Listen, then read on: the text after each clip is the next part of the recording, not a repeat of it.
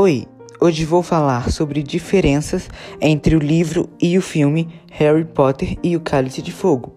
Bom, Harry Potter e o Cálice de Fogo é o quarto livro e o quarto filme da saga.